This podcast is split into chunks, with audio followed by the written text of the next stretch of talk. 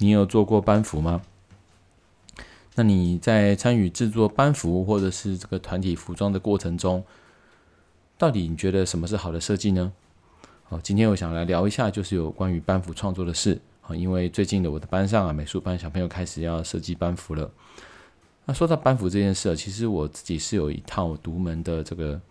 教学的经验，就是教学的方法。我会让小朋友在呃从一个主题字出发，然后开始呢去做一个同心圆的发散式的设计。那一开始很多小朋友其实做起来都诶不知道自己最后可以做得这么的精彩。那他们呢，往往也带着这个能力啊，很多甚至在这个到了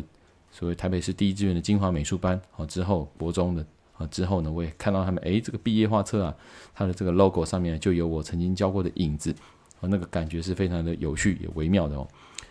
因此，我今天就是想要来聊一下，说有关于班服制作这件事情哦，那到底它的这个设计里面有什么值得注意的趣味的地方？首先，很多人在设计这个班服的时候，都就是会陷入一个迷思，哦，就会认为说，哎，那那班服啊，到底是要画得很很丰富吗？或者我没有设计感，我要怎么做？其实这点都是不用担心哦。在随着科技啊，这越来越进步，班幅的设计形式，哦，早期的时候呢，它简单讲就是拿一张 A4 的纸，哦，那就是你那个大小就是不要超过那个 A4。那如果你超过那个 A4 呢，当然就会有切边的问题嘛，就想像这个。一个图案哈，图片被切一半哈，那个感觉当然看起来是不是很好。然后呢，因为以前是有套版套版的问题，就是版画嘛，它就是等于说，它会把你的图案，那也限定你的颜色，可能你就是最多就是可能三个颜色啦，就黑色也算一个颜色。那除此之外，加布的底色之外，比如说你要白色就另外算，哦，红色、黄色另外算。以前是要这种套版的方式，那制作数量有限，甚至做完呢，它。变成是说，你可能有固定的件数，你之后不可能再加，因为做完它这个版可能就扔掉了。可是随着这时代啊，科技在进步哇，现在真的这做班服啊越来越厉害。我去年在教呃美术班小朋友做的时候，刚好这个班上有一位设计师的家长，他帮了我很大的忙哦。那我又找到一间厂商，是说他可以三百六十度全无死角的做。简单来说呢，他整件衣服虽然也是用缝制的，但是他那种喷上去的技术非常厉害，还可以从图案哦，甚至连底图是完全可以用，就是等于印上去的，然后就是完全无死角，你要怎么设计都可以哦，真的非常的厉害。那当然就是在呃制作上面，它可能也也当然需要一点后置的，就是三 D 你要处理的这个能力啊。不过就是那次就是让我印象很深刻的是说，哇，真的其实现在做班服真的。越来越多元，而且这个没有件数的限制，也就是说你什么时候想再印，一件都是两百八，哇！这次也是让我真的大开眼界。如果你对这个有兴趣，就是当然这些厂商我也没有什么业配，就是如果你有兴趣的话呢，也欢迎你留言，然后也我们也可以就是私底下分享这个资讯。那总而言之就是说我们在设计班服的时候，我认为第一个重点哦，很多小朋友不知道怎么做，可是我认为第一个重点呢，就是你要先找到自己的主视觉。主视觉很重要，很多人在一开始就是包括一个 slogan 啊或者什么的时候，一开始不要想着放太多的东西。像我们这次我们的班上就想说，诶，投票说小兵立大功，哼，那又是八班。可是呢，在开始画的时候，很多小朋友说，老师，那我也很喜欢其他的标语啊，我很喜欢什么的，以至于我在看到，诶，他们在自己做的时候，有时候会产生一些四不像，就是一一个图案啊，塞了太多的东西在里面，可能同时你想要把八当主题，下面又变成是另外一个字当主题。那最下面又有另外一个主题，哦，这样当然就是比较不好。所以，我们第一个要在设计班服要做的事情就是聚焦。首先，先找到自己的主视觉，哦，你的主视觉不管是一个数字也好，一个标语也好，表示什么也好，总之那个东西应该是最显眼，也就是人家一看就知道这件衣服到底在说些什么话的地方。我认为这是呃刚开始学设计的时候第一个最最需要注意的地方。那第二个就是说我们在呃，长要长出你后面的相关的配件啦，你要相关的其他东西的时候，那那个主体你就要够大哦，够明显。所以在画的时候，它的量体就是它的，就是在这画面里面的分量要是够的哦。也就是说，很多人在呃主题交代的时候，不小心把字写的太小，旁边东西画的太大，以至于就是喧宾夺主嘛，效果就不是很好。因此，有时候我们在就引导的时候，就是其实最好的方式就是你去看看现成的设计。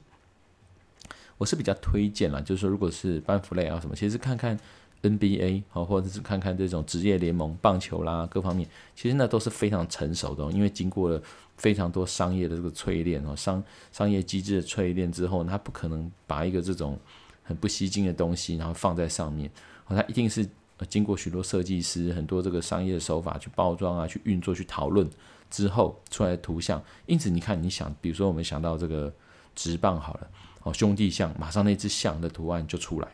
哦，那甚至。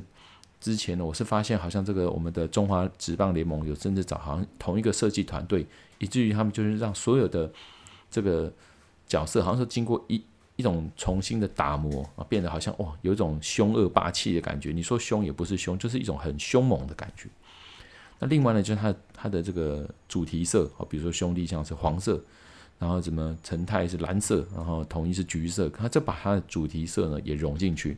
以至于说你听到这个。我讲兄弟象两个字，哇，那个黄色的画面就很很鲜明。可是你知道吗？在早期的时候，兄弟象是一只的设计是个可爱的大象，那那个灰色跟黄色其实上是一比一，那只象甚至是黄色的。但在后来设计，兄弟象就变成黄色的象，那个是像那只大象变成黄色的，就更成功。因此我们在设计的时候就要注意到说，第一个你的主题的量体要大，再就是你的主题色，你希望人家记得哦，这个比如说这个班级也好，这个。呃，群体也好，它的主题色系是什么？事实上，当然大家都还没有讨论嘛。但是你可以定啊，因为你在画画，你最大，你就是设计师，所以这个主题色你必须也要去想好。好，那再来就是配件的部分，比如说你我们要怎么去画其他搭配的地方？我是给给大家一个小建议，就是说，其实你可以画一些就是跟自己有关的东西，跟这个班、跟这个团体有关的东西，可能是一个图案或是个记忆，用联想的方式。比如说一开始我想到，哎，假设美术班我们会写书法。可以先把毛笔画出来，那毛笔呢？再来是不是可以联想到说，诶，比如说毛笔，它可能是想到这行云流水哦，笔下就生出了水。那水呢，可能搞不好会想到冲浪，各方面一直延伸下去，一直不断的延伸这个创作之后，就会发现说，哇，原来就最后这个图像长出来，自己都觉得很惊讶。那大家也会产生一种共鸣，因为就是你们大家共同想出来的东西嘛。那所以说，我觉得这个这个班服的设计哦，它当然有很多很多的方式。有时候我们看人家的这个设计，不知不觉会掉到人家的这个设计的逻辑去走，啊，这也是要注意的地方。啊，因为每一种设计它其实它都有它自己的独特性。嗯，如果你一直太喜欢某个东西，这这也不太好。啊，当然我们一开始在初学的时候，如果你想要。呃，也接触这一块领域啊，想试着去设计，诶，让人家背着你的东西，其实感觉是很过瘾的嘛。那不妨就是说，你可以先去找你喜欢哪一类型的东西，试着把它的元素呢找出来。好，比如说你喜欢简约风，那简约风也许是我们喜欢那个简约，你应该是信仰的是简约的价值，而不是你看到的那个东西，那是不一样的。那我们就把自己的想要的元素呢找出来，那最后呢东拼西凑，你就要累积自己的感觉。那最后就是我认为就是要多看了。有时候我们画不出东西，最大原因其实是看不够多，想不够，想不够多，真的就是这样。我自己的例子就是最近可能